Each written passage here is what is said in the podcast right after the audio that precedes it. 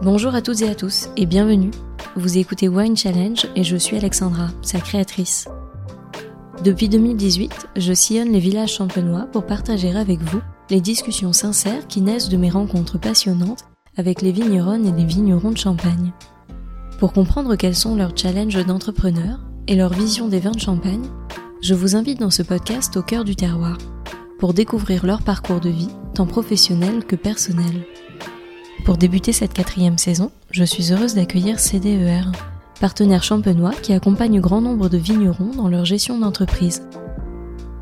En apportant un conseil personnalisé et des solutions adaptées à chaque projet, CDER permet à chacun de croire en ses idées.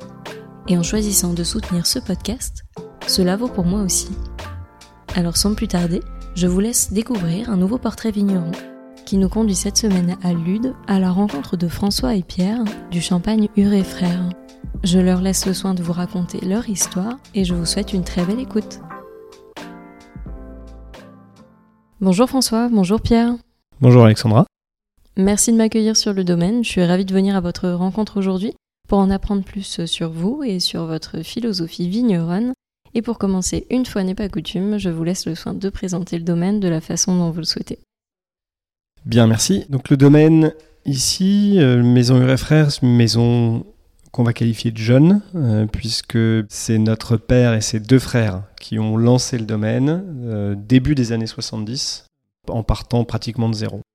le domaine a grandi et aujourd'hui c'est donc Pierre qui s'occupe de toute la partie viticole et puis moi François toute la partie vin qui gérons le domaine depuis maintenant une quinzaine d'années. On n'est pas revenu tout à fait en même temps. Officiellement, la reprise a été faite en 2008 par moi. Et puis Pierre est revenu en 2013, euh, officiellement également. Le domaine, si on le définit aujourd'hui, enfin, le vignoble maison, c'est une grosse dizaine d'hectares, essentiellement répartis sur euh, les communes euh, majoritairement de Lude, Ville-de-Mange, Mailly-Champagne, et puis une partie sur le Vitria également. On a toujours euh, considéré qu'on avait certes des beaux terroirs, mais pas forcément tous les plus beaux terroirs du coin. Et on avait bien envie de vinifier des raisins euh, qui n'étaient pas issus du vignoble maison.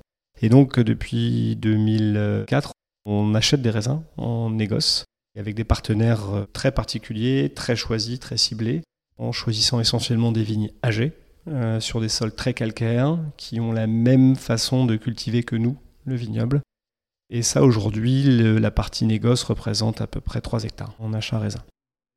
Ouais, non, l'idée, euh, juste l'idée globale de la maison est de montrer cette identité, euh, cette identité qui est la nôtre avec cette face nord de la montagne, ici à Lude principalement. Ben, on a en effet, bien sûr, la roche-mère est très calcaire, cette roche gorgée d'eau ici, on a, on a une craie qui a vraiment une grosse capacité de rétention en eau. Et puis au-dessus des sables, de l'argile, avec une proportion qui est variable de sable ou d'argile en fonction de là où on est sur le coteau et qui donne, avec cette exposition nord, des vins qui sont à la fois gourmands grâce aux argiles, mais aussi qui restent frais et pleins d'énergie grâce à cette, euh, cette, exposition nord qui donne des climats un peu plus froids et qui permet de garder des, vins euh, un peu plus frais. Et d'un point de vue humain, comment s'est passée la transmission avec votre père et aujourd'hui, comment les rôles se répartissent euh, entre vous? Dans la génération d'avant, c'était trois frères hein, qui travaillaient ensemble, sur lesquels les rôles étaient relativement bien répartis, puisqu'il y avait un vigneron, un administratif euh, et puis un œnologue. Alors là, sur les deux parties techniques, euh, nous, on se partage les choses avec François à la cuverie et moi aux vignes. François s'occupe quand même bien plus du bureau que moi et, de la partie commerciale. Euh, après, sur la partie transmission, ça s'est plutôt bien fait. Alors, il y a eu un choix qui a été fait au moment de la, transmission de la succession de génération.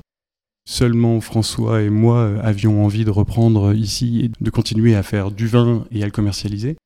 On avait un cousin qui était aussi dans la partie, qui lui euh, préférait garder la partie euh, viticole uniquement. Donc ben, nous, finalement, on a repris l'intégralité euh, du domaine et pas du foncier viticole, mais l'intégralité des bâtiments ici pour continuer à faire cette activité.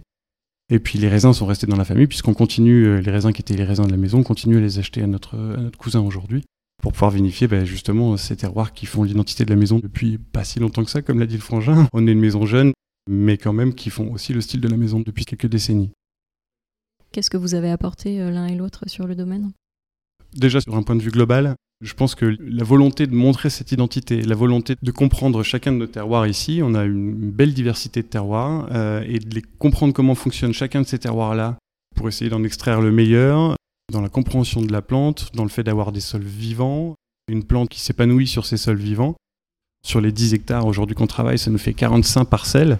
On considère que c'est 45 identités différentes sur lesquelles il faut aller comprendre comment elles vont s'épanouir avec des âges, avec des génétiques, avec des expositions, des types de sols différents. Donc comment accompagner au mieux la plante pour qu'elle s'épanouisse dans ces endroits-là. Ça, c'est l'approche sur la partie viticole. Et puis traduire ça sur les vins. Et là, je repasse le micro à François, il saura bien mieux en parler que moi. Pour en venir à ta question, je pense que les deux sont liés entre la transmission et puis l'évolution qui est derrière. On a eu, nous, beaucoup de chance dans la façon dont ça s'est passé avec papa puisqu'il nous a grosso modo laissé faire tout ce qu'on voulait. Je vais te citer la phrase, euh, parce qu'elle est restée assez gravée celle-là. Quand euh, j'ai signé un petit peu les différents rachats de parts, etc. en 2008, on est sorti de cette signature et il m'a dit bah, écoute, tiens, voilà les clés du domaine. Je suis là quand vous voulez, mais maintenant c'est ton projet. Vous faites ce que vous voulez. Donc on a eu une chance de ouf, quoi. Euh, c'est-à-dire réussir à avoir la confiance pour qu'on puisse derrière euh, mettre, euh, que ce soit en viticulture, en onologie, les, mouvements qu'on voulait voir ou les choix qu'on voulait faire en place. Il n'y a jamais eu de frein. Pour nous, c'était un vrai cadeau, quoi. Il y a même toujours eu une volonté de comprendre pourquoi on allait là-bas et de prendre le temps de nous accompagner là-dedans. Et donc la suite de l'évolution qu'on avait envie de faire avec Pierre, c'était de dire il y avait une base solide de travail. On ne revient pas là-dessus. Il y avait un vignoble qui était en place, il y avait euh, un outil qui était performant. Ce qu'on voulait redonner à cet outil, c'était une identité plus singulière et une cohérence un petit peu plus aboutie que ce, que nous on envoyait avant. Donc, comme Pierre l'expliquait, une recherche de travaux vignobles plus précise, euh, rechercher l'équilibre de chaque parcelle, comment les mener, que ce soit sur la partie euh, culture des sols, surface foliaire, etc. Et sur les vins, même approche. C'était réussir à essayer d'aller un peu plus loin dans l'expression d'identité de, bah, de chaque coteau, de chaque village, de chaque parcelle, pour, à travers différents vins de la gamme, donner un petit peu une explication ou une lecture de la face nord de la montagne de Reims. Et quand tu dis que vous avez eu une chance quand euh, votre père vous a donné les clés en disant euh, bah voilà, maintenant c'est à vous de jouer, est-ce qu'il n'y a pas un moment de doute il y a forcément des choix qui parfois ou interpellent ou donnent pas de résultats immédiats sur lesquels on se dit bon, euh, est-ce que c'est le bon finalement? Mais plutôt que le voir comme une pression, j'ai toujours senti qu'il y avait un accompagnement là-dedans, que ce soit de la part de papa, mais aussi euh, des autres potes vignerons avec qui on échange un petit peu. Et puis, effectivement, le, chemin parcouru, quand tu l'inities au départ, c'est-à-dire que quand du premier jour, tu as un petit peu la vision que tu veux en tête, et que finalement les premiers vins, ils en sortent euh, sur le marché 4, 5, 6 ans après des fois. Et quand on entend les réponses euh, à ce projet, je trouve que c'est super long. Mais finalement, euh, la champagne, elle est lente globalement, puisque déjà, ne serait-ce que pour voir des changements en viti, il faut bien 3-4 années pour que les raisins soient en place, enfin que les récoltes soient en place, ensuite vieillissement sur latte, etc. Donc c'est super long. C'est peut-être pendant ce temps de latence où finalement les premiers résultats sont pas encore sur le marché, et tu es encore en train d'avancer sur tes propres choix, que tu te dis, bon, est-ce que c'est les bons? Et aujourd'hui, ben, je dis pas qu'on a forcément raison, mais je dis que les choix qui ont été faits jusqu'à présent nous confortent dans les décisions qui ont été prises. Toi, quand tu es arrivé avant Pierre, tu savais déjà ta direction et tu avais déjà l'idée de ce qu'allait faire Pierre? Vous étiez mis d'accord tous les deux ou pas encore? Donc moi quand je reviens c'est 2008 officiellement, mais j'étais déjà là depuis 2-3 ans avant. On n'avait pas forcément discuté officiellement de ce qu'on, où on voulait aller ensemble toutes les portes étaient ouvertes pour que ça puisse se faire, ou ne pas se faire sans drame finalement. Mais il y a une chose qui est sûre, c'est qu'à travers nos différents parcours, on avait le même attrait, la même envie, des vins singuliers, des vins qui ont la gueule de où ça pousse, si tu veux. On aimait ça, et sans avoir beaucoup en parler, on savait que tous les deux, on était raccord là-dessus. Ouais, je peux que confirmer. Et puis aussi, alors en effet, euh, François s'est très vite orienté euh, plutôt sur l'œnologie et la vinif, et c'était ça qui le branchait. Et moi, c'est plutôt euh, la plante, le comportement de la plante, des sols et le végétal, le monde du végétal qui m'intéressait. Qui et finalement, euh, en ayant suivi nos propres chemins, l'objectif final était de pouvoir faire bénéficier toutes ces expériences qu'on aura pris un peu à droite à gauche dans nos expériences précédentes avant de revenir ici, pouvoir appliquer ça ici parce que c'est quand même un terrain de jeu fantastique en fait qu'on nous a transmis papa. Et ouais, comme le dit Frangin, avec zéro pression. C'est-à-dire qu'on ne connaît pas le, coup d'œil au-dessus de l'épaule, permanence qui dit, et la petite voix qui dit moi j'aurais pas fait ça et tout ça, ça on ne connaît pas. Et on est extrêmement chanceux. On pense aussi que sans prendre de risques, on n'avance pas. Donc il faut essayer des choses, quitte à, quitte à parfois se mettre un peu en danger. Mais pour avancer, c'est le but. Nos choix sont plutôt des choix qui misent sur le long terme plutôt que sur des choix euh, éphémères mais brillants. On est peut-être un peu moins brillant, mais, on construit pour, euh, pour le durable. C'est l'idée en tout cas, aussi bien sur notre façon de cultiver que sur, euh, en tout cas ce qu'on croit faire bien, que sur notre façon de manager le végétal, les sols et l'humain.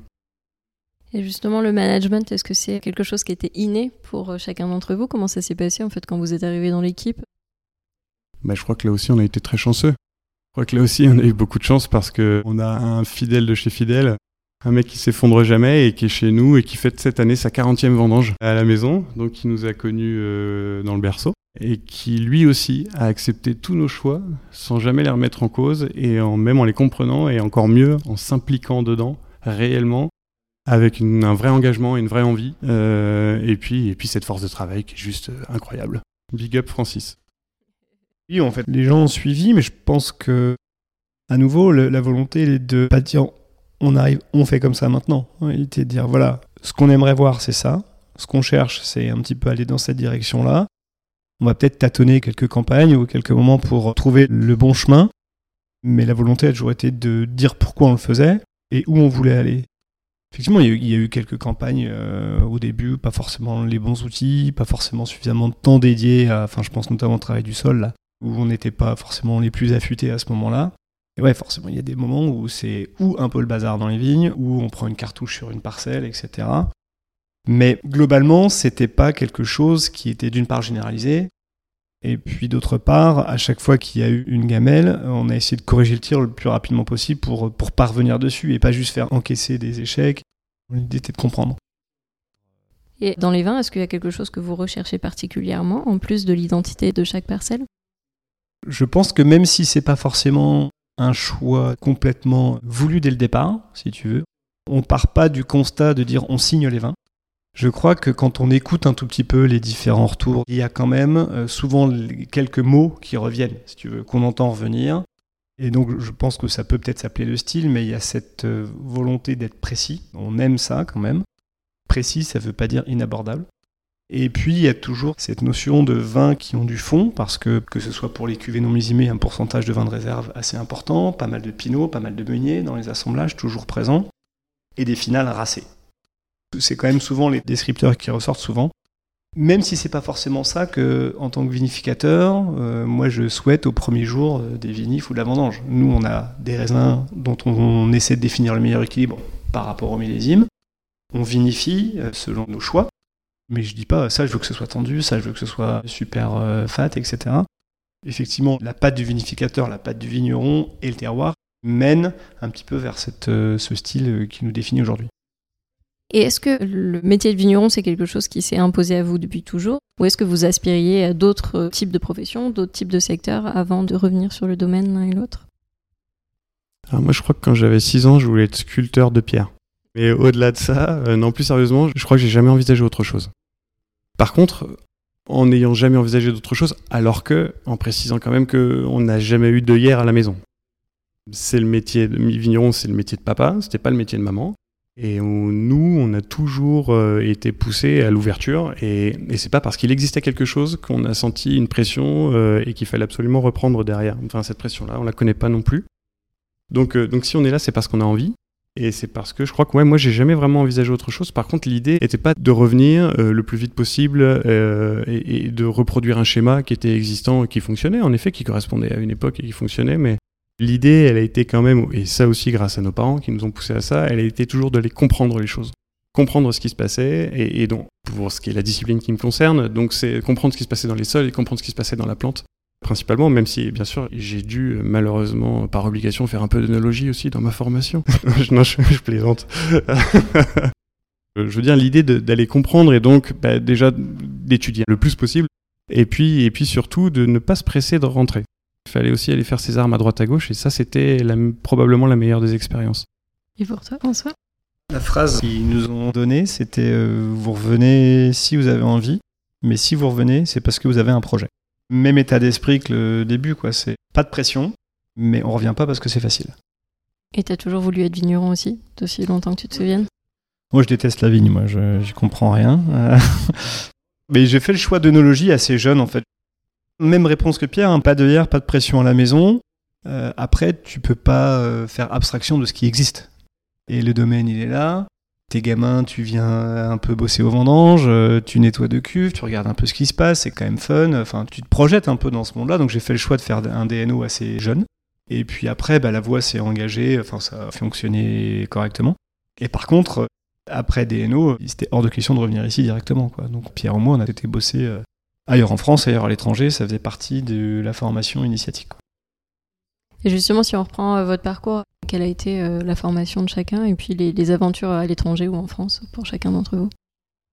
Moi, la partie euh, universitaire est très théorique, donc c'est DNO, DNO à Dijon. Mais j'avais juste enchaîné pas mal de chimie avant, de biochimie DNO, donc formation très théorique, pas beaucoup de vinif à part, à part ici. Donc derrière, besoin d'aller pratiquer un peu, et du coup, voyage hémisphère nord, hémisphère sud pendant 3-4 ans pour essayer d'enchaîner le plus de vinifs possible, euh, avec euh, un fil conducteur qui était euh, le choix des cépages vinifiés. Donc je suis toujours resté collé sur Pinot, Chardot, Riesling. C'est les trois vins qui majoritairement étaient suivis. Donc après que ce soit en Australie, en Nouvelle-Zélande, en Bourgogne, en Rhône, etc. Et puis retour ici après cinq années à l'extérieur. Et pour toi, Pierre? Alors moi j'ai fait un BTS Vitiono à Beaune, j'ai fait une licence sciences de la vigne à Dijon et après j'ai fini en école d'ingénieur à Lyon en alternance. Donc je bossais dans les côtes rôties à l'époque, cette alternance. Et puis du coup, euh, voilà, quelques vinifs et quelques stages dans des organismes de suivi de vignobles principalement, de conseils en culture. Quand j'ai fini mon diplôme, après je suis rentré en Bourgogne. On a quand même toujours été un peu fan de la Bourgogne avec, euh, avec le frangin. Donc je suis rentré en Bourgogne et là j'ai fait moi deux ans de conseil en viticulture sur la Bourgogne. Et puis après, c'était le bon moment que j'ai été faire une vinif à l'étranger aussi, euh, en Nouvelle-Zélande. Parce que vraiment, euh, vinifier, il paraît qu'il fallait le faire. non, je plaisante, j'ai aimé ça, vraiment. Pour de vrai, j'ai aimé ça. Non, c'était des super expériences, en effet. Et avoir l'opportunité de faire ça et de pouvoir voyager et de le faire, c'est quand même génial. Et puis après, je suis revenu ici, c'était en 2013. Et puis la grande aventure ici a commencé. Et aujourd'hui, est-ce que vous avez l'un et l'autre dans ces parcours-là euh, des personnes qui ont vraiment compté et qui vous ont donné des conseils assez précieux? Alors moi oui, j'en ai un. Bah, c'était mon premier maître de stage en fait, euh, qui a été aussi mon troisième puisque je suis retourné faire un stage avec lui tellement j'avais aimé ça. Et je vais le citer parce que c'est un mec qui mérite, c'est Laurent Poplar, qui est celui qui m'a appris à observer la vigne. J'en ai mangé beaucoup avec lui. Il m'a appris quand il y avait des choses à aller chercher, où aller les chercher, comment être à peu près sûr de les trouver, il m'a donné vraiment un autre regard sur la plante, un regard très scientifique pour le coup, euh, et plutôt lié d'ailleurs à ces parasites ou à ces ravageurs, euh, parce que c'était le but, mais ils font aussi partie du jeu, il faut, gérer avec aussi. Et donc il m'a appris euh, la précision sur le végétal, en tout cas sur la vigne. Oui, il y a un monsieur qui m'a interpellé, donc je me rappelle encore. C'est Hubert de Monty. J'ai bossé une petite année chez de Monty, et Hubert, père donc, était encore présent. Quelqu'un de brillant, et qui avait une vision très personnelle de la Bourgogne et de la façon de l'exprimer. moi, je l'ai connu, Hubert, il avait 80 ans, quoi, mais qui avait eu un panache et une aura vraiment belle. J'ai aimé cette euh, volonté à travers lui de pas faire de concessions dans les façons d'exprimer les vins et d'aller au bout de ses choix. Quand il voulait que euh, telle cuvée de taille-pied ou de mi-temps ou de KRS soit comme ça, il bougeait pas d'un iota et c'était assez impressionnant dans la volonté d'être très transparent vis-à-vis du terroir. Et après, je pense qu'on a vu tous les deux dans le Nouveau Monde, sur la Nouvelle-Zélande notamment, quelque chose qui nous a pas trop lâché non plus, c'est il n'y a, pas de tradition, il n'y a pas de volonté de dire euh, il y a 15 générations de vignerons en dessous de nous, et la seule volonté qui les anime, c'est faire mieux. Et ça, jusqu'à présent, ça ne nous a pas lâché. Et je pense que le jour où ça nous lâche, il faut qu'on change de métier. Mais c'est toujours avancer et essayer de s'améliorer. Et quels sont les vignerons qui vous inspirent le plus aujourd'hui? Alors, je sais pas si c'est une inspiration, mais je vais peut-être parler d'un vigneron que j'aime beaucoup, parce que j'aime vraiment ses vins, je trouve qu'ils sont jamais décevants. Je sais pas si c'est vraiment un modèle, parce que je crois que je suis pas sûr que la viabilité du domaine soit énorme, tellement les rendements sont super faibles. Et, j'aime surtout l'humilité du monsieur, alors que c'est quelqu'un qui est demandé partout, je trouve, et qui, quand on le rencontre, est fantastique. C'est Michel Rius-Pérou, ce domaine Narechea à Iroulegui. Et voilà, ça c'est un domaine que j'aime beaucoup, moi, euh, qui reste, je trouve, modeste, mais dont les vins, par contre, eux, sont très nobles. Moi, je suis très fan des deux frangins Gonon, en fait, à Mauve. Je pense que même approche, c'est des gens qui sont impliqués au quotidien dans le domaine, qui sont restés d'une accessibilité et d'une modestie assez incroyable par rapport à ce qui pourrait être, et qui sont des gens qui expriment ce que veut dire Saint-Joseph. Et moi j'aime beaucoup. Et quels pourraient être les conseils que vous aimeriez transmettre aujourd'hui, donner à des personnes qui souhaitent se lancer dans la même aventure que vous, à savoir devenir vigneron ou vigneronne? Quelle est l'ambition quand on veut devenir vigneron ou vigneronne? Ça dépend de euh, pourquoi on le devient. Parce que si c'est parce que ça va être rigolo d'aller à la campagne et puis de commencer à travailler dans les vignes euh, et puis de faire un petit peu son canon et tout ça, ça va être sympa, ça va pas marcher. Ou alors on va réussir à faire du blé avec euh, parce que bah, c'est facile, on va faire ça en bio euh, à la va-vite, on va mettre un gros logo, une étiquette fun et puis ça va le faire, ça va pas aller non plus. J'ai entendu tiens, une autre émission de radio et il paraît qu'il y a un dicton qui dit comment faire une petite fortune dans le vin en en ayant une grosse au départ. Donc euh, je sais pas, sais pas si c'est vraiment le cas, mais non, je pense que ce qu'il faut faire, le seul conseil, c'est qu'il faut être raccord avec soi-même raccord avec ce qu'on a envie de faire. Euh, et il faut aussi savoir que c'est pas tous les jours drôle et c'est pas tous les jours la carte postale. Mais globalement, euh, si on a envie, c'est très bien. Et quel est le plus gros challenge qui vous attend l'un et l'autre dans le futur, selon vous? Le premier truc, et c'est pas super fun, mais le premier truc qui me vient euh, quand tu poses cette question, c'est jusqu'à quel point la résilience de la vigne va être suffisamment efficace pour qu'on continue à récolter face au climat, évidemment. On a toujours vu le métier de vigneron comme étant un petit peu une, adaptation perpétuelle à ce qui se passe au sein d'une saison, euh, au sein d'une année, etc. Là où on, est bousculé dans notre euh, façon de voir, c'est que l'évolution elle est extrêmement rapide. C'est quand même ça qui nous interpelle, c'est que tu mets des choses en place et puis cinq ans après tu dis mais non, euh, ça va déjà plus quoi. je pense qu'on n'est pas si mal placé où on est. Je mettrai pas beaucoup de billes dans les vignobles en dessous de Lyon quoi sur les prochaines années. Et on, peut dire euh, c'est super, la Champagne elle fera des coteaux dans 15 ans. Mais si c'est notre seule réponse à ce qui se passe, mais on mourra tous de faim dans 30 ans. Quoi. En gros, c'est ça. Euh, donc pour moi, le, vrai débat, c'est comment euh, réussir à continuer à être nous-mêmes avec ce qui se passe. Enfin, à faire des vins qui sont des champenois avec une évolution ultra rapide. Ouais, le, gros problème, c'est cette différence d'échelle qui se passe en ce moment. Normalement, quand on plante une vigne, on la plante pour voilà, euh, une génération, une génération et demie, parfois deux si on en prend soin. Et or, euh, les changements aujourd'hui sont bien plus rapides que les capacités d'adaptation de la plante euh, à ça, et, même que nos capacités, je crois, d'innovation pour s'y adapter. C'est en effet inquiétant. pour l'instant, c'est pas très dérangeant, en effet, pour nous, mais ça va tellement vite qu'en se projetant un tout petit peu, et comme je l'ai dit tout à l'heure, on construit sur le long terme, je sais pas, ça va être, ça va être, falloir s'adapter, comme on l'a toujours fait, en effet. Et est-ce que vous pensez que, dû à toutes ces raisons, vous parviendrez à rester vigneron jusqu'à la fin de votre carrière? Quand tu auras plus d'eau, il faudra bien quelque chose à boire. bon, alors finalement, on a un peu d'avenir. Eh ben, si on envisage une carrière courte, c'est pas mal. Moi, je pense que la question, elle se pose sur un horizon qu'on va vivre en fait. Hein. On a quand même un sous-sol crayeux, on aura de l'eau ici, mais sur un changement profond de la région, je pense que nous, on va le vivre. Et quels sont les cépages que vous connaissez peu ou pas et qui vous donnent envie d'être curieux? Nebbiolo, sans hésiter. Même réponse, Nebbiolo, euh, Nebbiolo c'est grand. Euh, et puis juste pour le fun, euh, parce qu'il y en a quelques-uns et je comprends pas, et peut-être qu'il y a quelques vignerons rodaniens ou du Languedoc qui vont écouter ce podcast et qui vont réagir. Je ne comprends pas pourquoi il n'y a pas plus de 100% Carignan. Voilà, c'est une question. Je trouve que c'est qui ont toujours un profil intéressant. Euh, et voilà, je comprends pas pourquoi les gens qui en ont là-bas, ils les ont parce que c'est des vieilles vignes qu'ils n'ont pas encore arrachées. Mais que quand ils les arrachent, ils remettent des syrahs, du grenache ou du mourvèdre. Mais euh, non, le carignon, c'est cool. Eh merci beaucoup. Je vous souhaite plein de bonnes choses pour la suite. Merci à toi. C'était sympa de discuter avec toi. À bientôt. À bientôt, Alexandra. Merci à toutes et à tous d'avoir écouté cet épisode. J'espère vraiment qu'il vous a plu et qu'il vous a donné envie d'en savoir plus sur l'invité du jour. Vous pouvez retrouver dès maintenant toutes les informations et les références de cet épisode sur le site wine-challenge.com, mais également sur le compte Instagram du podcast at winechallengepodcast. Je vous donne rendez-vous dans 15 jours pour découvrir une nouvelle conversation. D'ici là, je compte sur vous pour partager vos épisodes préférés auprès de tous les amoureux du vin. Merci à toutes et à tous et à très vite.